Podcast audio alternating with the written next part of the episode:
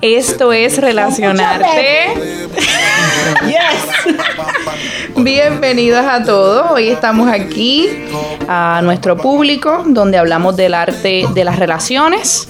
Hoy tenemos una invitada muy especial y es la doctora María Socorro Muñoz. Ella es psicóloga clínica especialista en duelo. ¿Cómo estás? Saludos, muy bien. Hoy tenemos un tema bien interesante. eh, para algunos obviamente va a ser un tema un poquito difícil, eh, pero es un tema que hay que tocar. Y especialmente ahora mismo en septiembre es el tema prevención de suicidio. que es el mes nacional de la prevención del suicidio. Así que y yo creo que es bien apropiado. Muy apropiado y muy delicado. Sí. Así que le damos las gracias a la doctora Muñoz y, ¿verdad? y a bienvenida. Rosabal que, que está ahí también.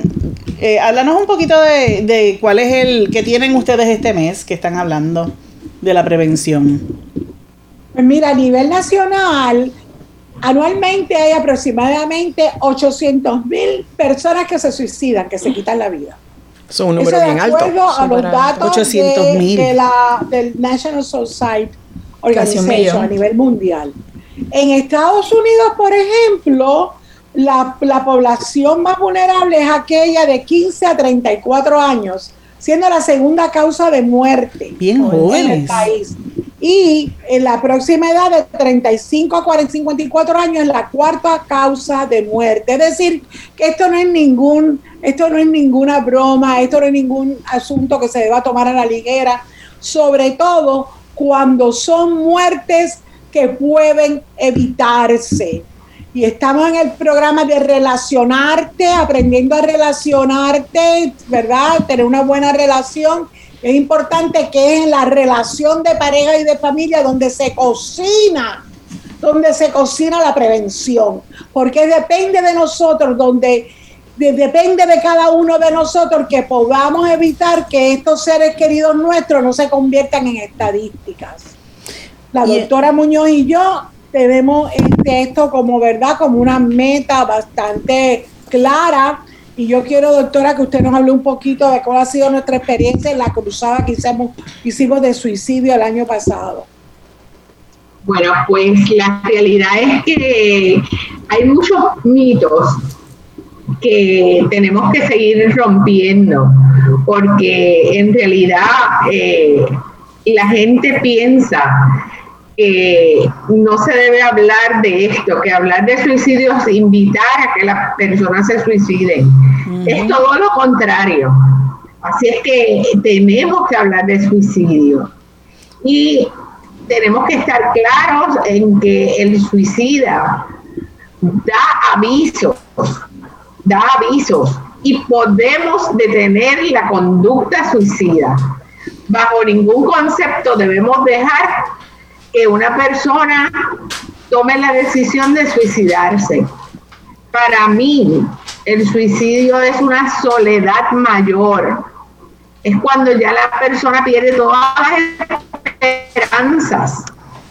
Así es que nosotros tenemos la posibilidad de dar esperanzas y que esa persona encuentre en, en nosotros o en cualquiera de sus allegados alguien que lo pueda sostener.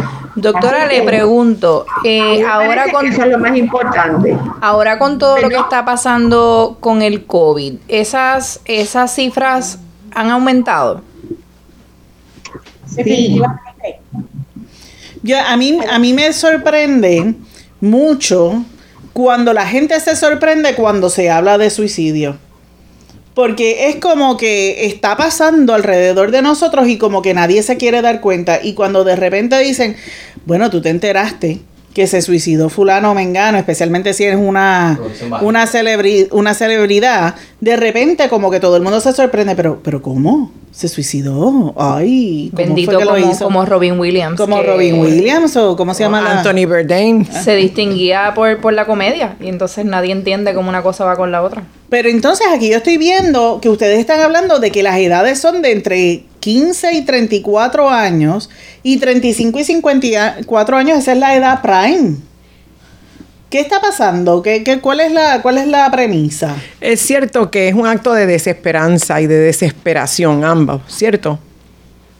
De acuerdo al doctor Joyner, de acuerdo al doctor Joyner que escribió el libro de Why People Die by Su- Suicide, por qué las personas mueren por suicidio, hay tres premisas básicas. La primera, que es interesante, es un sentido de pertenencia frustrado. Cuando la persona siente que no pertenece, que no tiene un lugar en su familia, que no tiene un lugar en su trabajo, que no tiene un lugar en la sociedad. Cuando empiezan a, sentar- a, a tildarlo de loser, que tú no haces nada, que tú estás haciendo por la vida. Cuando empiezan a, a sentir que de verdad que yo hago en este mundo. Que no sirve. Fíjate que en términos, eso lo hablamos, que vimos un, ta- un taller de, de, de, de- de, ¿verdad? de la certificación de duelo este, este sábado pasado. Y una de las premisas básicas de la teoría sistémica es la importancia que tiene el sentido de pertenencia. Los seres de, los, de un sistema necesitan sentirse que pertenecen a. Cuando esas personas se sienten, ya yo no soy importante en esta familia, ya yo no, ya yo no quepo, ya yo no valgo, ya empiezan a tildarme de que para qué tú estás aquí, tú eres un estorbo. La única decisión, la única salida que les queda es el suicidio. Los otros dos son sentir que soy una carga para los demás. Esto es típico de los viejitos, ¿verdad? Cuando ya dice, ¿para qué yo estoy aquí? Ya me voy. O los la persona enfermos. enferma.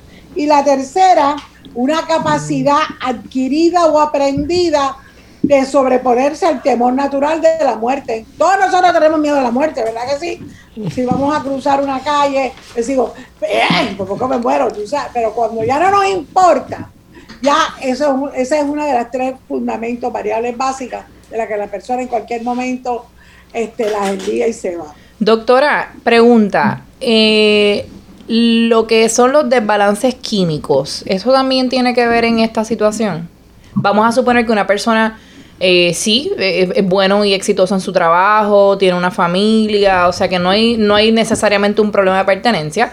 Eh, un desbalance químico, como por ejemplo la depresión, se conoce que, que hay desbalances químicos que pueden ocasionar eh, depresión. Los desbalances químicos también podrían desembocar entonces en lo que es el suicidio. Sí, definitivamente sí. Los, los desbalances químicos, la depresión puede ser, es uno de los estresores que pueden conducir. Sin embargo, es un error pensar que solamente las personas deprimidas se suicidan. O sea, Sí, y también quiero, quiero abundar en esto. Eh, es muy común ver los suicidios eh, como un patrón de familia, donde si se suicida uno, se suicidan dos, tres, cuatro, cinco y así sucesivamente.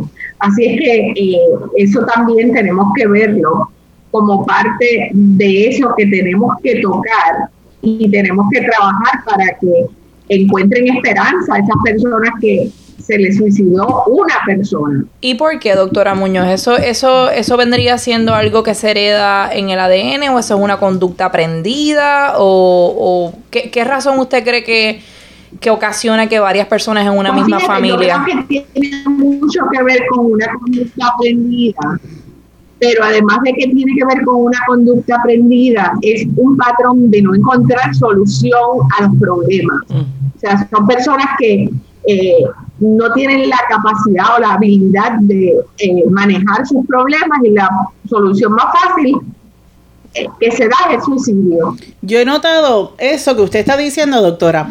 Yo lo he notado en algunas de la gente que me hablan de suicidio, que, que ya cuando alguien en su familia eh, ha habido suicidio en su familia, como que es más aceptable. Como que se dan el permiso, ¿verdad? Es como que le perdieron el miedo a... a- a- Totalmente cierto. Totalmente cierto. El sábado, casualmente, eh, hubo una de las preguntas que nos hicieron a la doctora Rosa Valle y a mí, en términos de eh, una familia que eh, la, la estudiante, la profesional que está cogiendo el curso con nosotros nos contó que habían habido siete suicidios en ese grupo familiar. Dios mío, una ella misma familia. contar. Y ella entiende que justamente es una falta de capacidad o de habilidad para lidiar con, los, con las problemáticas. Yo presumo entonces que la, que la resiliencia, el desarrollar ese, esa habilidad de manejar los conflictos o la falta de, y ven como solución a, bueno, pues si mami lo hizo así, o pues pierden esa, esa, esa habilidad también, presumo.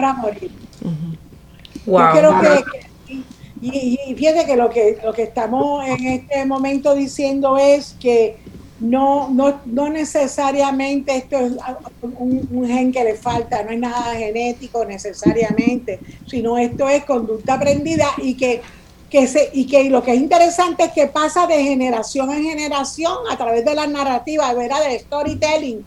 Ustedes saben que los valores, los guiones, que eso fue lo que discutimos en el último curso que hicimos, cómo los guiones pasan de familia en familia, ¿verdad? De generación en generación, guiones aprendidos. Y como son inconscientes, son unos guiones que nos llegan a través de la de storytelling, de decir la, uno que solito se envió, se, se quitó la vida, pues se van, se van como que quedando ahí y después cuando se una situación similar, esto es lo que aprendimos a hacer. Yo he escuchado, yo he escuchado gente decir, porque rara, rara vez, a menos que no sea dentro del contexto de terapia o de ayuda, la gente se refiere a que alguien se suicidó. Casi siempre, ah, tú te enteraste que fulanito se murió. Falleció. Y entonces falleció y eh, pues tú sabes. Sigue siendo un tabú la palabra. Es, como un tabú.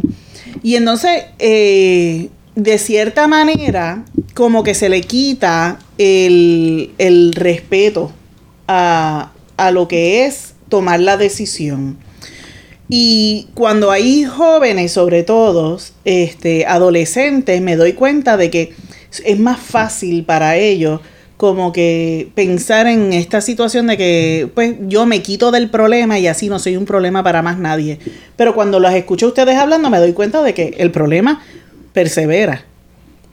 Y yo he estado leyendo últimamente que los jóvenes, ya que estábamos viendo ahí que la, población entre 15 a 34 tienen una confusión, una idea de que les falta ver que es algo absoluto, que después que te quitaste la vida no hay vuelta atrás. Háblenos un poco de eso. Mira, este, de acuerdo al American Journal of Public Health de 2015, se probó que las personas sabemos que son más los jóvenes que están viendo videos continuamente de violencia, violencia, violencia, tenían, le perdían, la, le perdían el miedo a la muerte. Lo que tú estás diciendo es cierto. No sé si quiere abundar un poquito, doctora, sobre esto. Sí, sí, definitivamente. Eh, es un. Primero que tenemos que hablar de que esta sociedad un poco vive en crisis. Y entonces, eh, las crisis no, sabe, no se sabe cómo resolverlas. Se convierten en unos traumas impresionantes, aún desde el más pequeño hasta el más grande. Y entonces unimos a esas crisis de, de todo lo que puede suceder, por ejemplo, las crisis que ha causado ahora mismo la pandemia, la pandemia ha causado una crisis de soledad impresionante. Terrible. Este, los, niños no pueden ir a compartir con sus amiguitos a la escuela. Eh, las mamás y los papás trabajan en la casa, entonces no le pueden dar atención. Las madres nos volvemos locas. ¿Perdón? Las madres nos volvemos locas cuando estamos encerrados en la casa con tanto, con tanto gente junta. Exactamente. Y entonces como que se torna un poquito tensa la situación y entonces apenas nos hablamos en vez de conversar porque estamos ahí reunidos, es todo lo contrario. Y entonces los niños y los adolescentes y los no adolescentes también, porque lo estoy viendo muy a menudo, eh, su mejor compañía es este aparatito que está aquí, el teléfono. El teléfono, claro. El teléfono o la tablet. Y entonces ahí eh, se juega y se juega y se juega y esta es mi compañía. Y ahí conozco y tengo mis relaciones sociales también. Relaciones sociales que no son Reales. relaciones duraderas ni perdurables. Y cuando las necesito, no las tengo. Y entonces ahí llega el suicidio. No, y que muchas veces yo entiendo que están muy que están infundadas en algo que posiblemente no es real, porque lo que se crea en las redes sociales, en Facebook, en Instagram, eh, todas estas nuevas redes que hay, eh, es, es otra cosa, no es necesariamente lo que la persona es. Es una persona completamente distinta. Se ve mucho que eres súper social en las redes y cuando te encuentras con esa persona es una persona que no es sociable y tú dices, pero ¿qué es esto? Si es que eh, en las redes tiene 3.000 seguidores y cuántos 800.000 likes y siempre está bien arreglado, bien arreglado. Y es otra persona, es otra persona completamente cuando lo conoce. no solamente es una persona, sino que hay un, hay un temor, lo que estaba hablando, ¿verdad? Ada desde el principio, que nos sentimos como unos losers, que no hay pertenencia, porque con todos estos filtros, esta imagen que yo creo no es consona con lo que yo soy en la vida real. Y cuando yo tengo que enfrentar a las personas, que sé que se van a decepcionar porque cuando me vean van a decir, espérate, espérate. Eso no eres tú. Este, ¿y qué te pasó a ti? Te pasó un tren por encima antes de conocerte. Y entonces, ¿dónde está ese sentido de pertenencia? Ese sentido de que, de que yo soy y que valgo. ¿Dónde están las personas que pueden dar? Y una de las estrategias que yo utilizaba antes con los jóvenes era precisamente decirle, mira, es que tú vales, don, mira, mira las personas que te apoyan y cada vez se me hace más difícil encontrar estas personas que apoyan. Yo también me gustaría traer que hay una desconexión entre los padres y los jóvenes, donde la influencia mayor es los amigos, las amigas que están, como dijo la doctora, con el teléfono.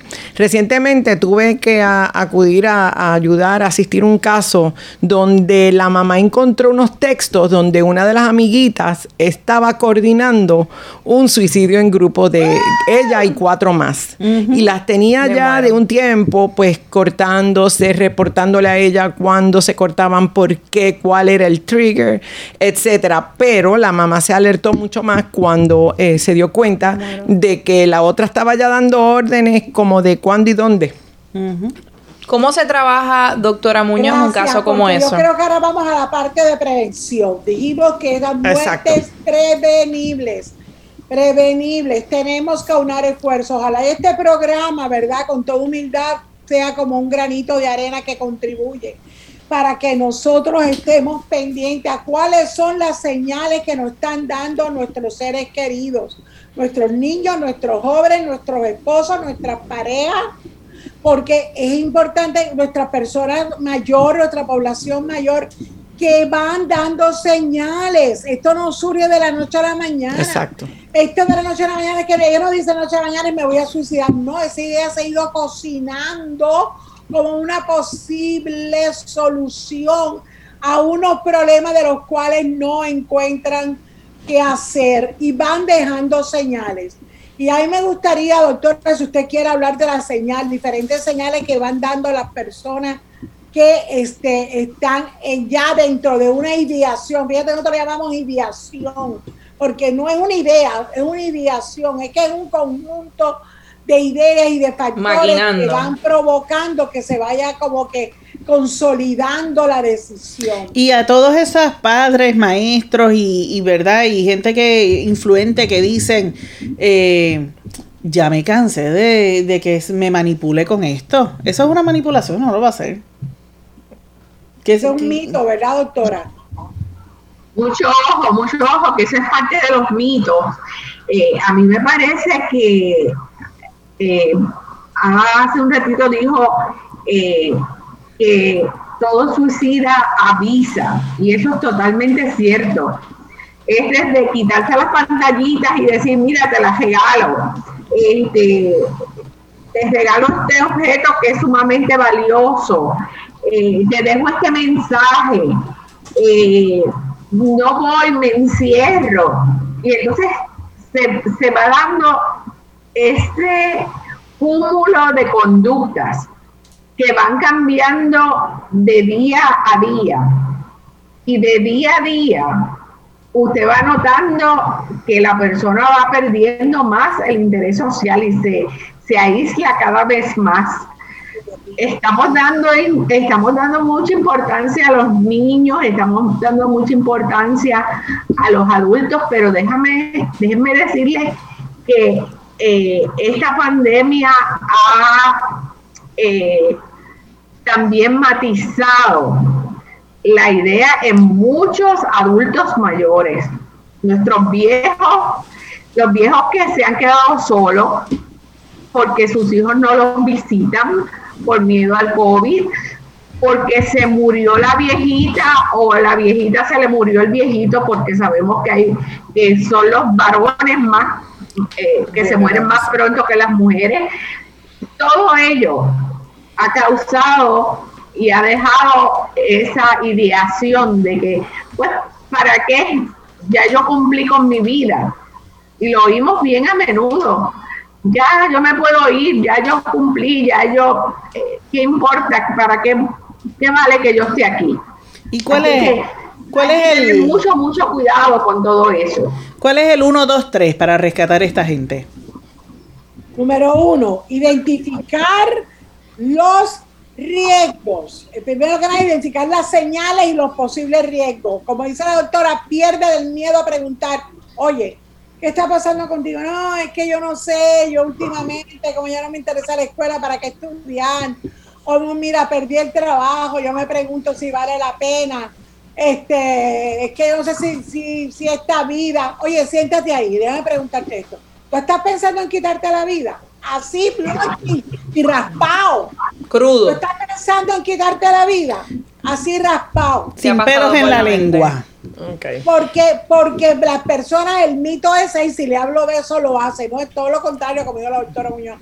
Esto, ¿estás pensando en quitarte la vida? No, bueno, yo no le he pensado quitar, pero a veces pienso que no vale la pena vivir. ¿Qué tendría que pasar para que tú te quieras quitar la vida?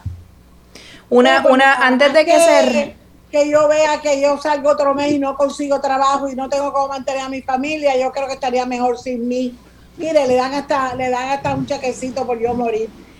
Antes de cerrar, doctora, me gustaría hacer una pregunta volviendo atrás a la población eh, vulnerable 15 a 34. Me gustó mucho el ejemplo, digo, volvemos a lo mismo, es triste, pero me es interesante el ejemplo de, de los adolescentes que ya eran cuatro que tenían un plan completamente Dame un ejemplo de intervención familiar. La mamá se encuentra con este caso, ¿verdad? Donde eh, ya sus hijas tienen, su hija y las demás niñas tienen un plan. ¿Qué es lo que uno debe de hacer como padre? Primero que nada, primero que nada, unirte a él. Entonces es importante que ellos te van a rechazar. Ay, no te, tú lo llamas y no te contesta la llamada este, tú le invitas a y pues sabes que a veces son adultos mayores, ¿verdad? Tú le invitas a comer a casa y no vienen. Tú lo, y tú dices, pero ¿qué está pasando con esta persona? Ves que cada vez bebe más, ves que cada vez está usando más, más, más, sustancia. No importa nada. lo tira todo por la borda. Pues esta persona está dando unos indicios claros de que está despidiéndose, goodbye, tú sabes, de la vida. Así que basado en la premisa de, de, White People Die, háganlo sentir que pertenecen, si son jóvenes, si son adultos, si son viejitos. Olvídate, entralo dentro de tu núcleo, preséntate allí, mira, yo te, yo te, yo te necesito, yo hace tiempo que no te veo. No, no, no, a mí no me importa, yo me voy a quedar aquí. Ellos te dicen que no, que no, pero cuando por fin te quedas y, y, y, lo, lo, atraes hacia tu núcleo, hacia tu sistema, ellos te lo agradecen porque realmente se sienten muy solos y tienen, tienen miedo a la decisión que pueden tomar. Doctora Muñoz, ¿cuál es su opinión al respecto? Eh, tiene una mamá que se, se encontró con este caso donde ya hay un plan, ya hay un plan, son adolescentes, tienes completo control porque vive en tu casa. ¿Cuál, ¿Cuál es la intervención como padre que uno debe hacer? Inmediatamente, mira, hay que ver que muchos papás eh, inmediatamente toman una actitud de coraje, porque yo que le he dado todo y me pagas con esto. Y entonces, para muchos, hay una resistencia en primer lugar, o sea, para, para entrar a trabajar con sus hijos. Pero hay que llevar el mensaje claro. Tú eres la persona más importante para tu hijo. Yo como terapeuta puedo trabajar y darle esperanza, pero la mayor esperanza se la puedes dar tú y los que están relacionados a ese grupo, sea papá, sean los hermanos, las hermanas o quien sea. Así que eso es bien importante.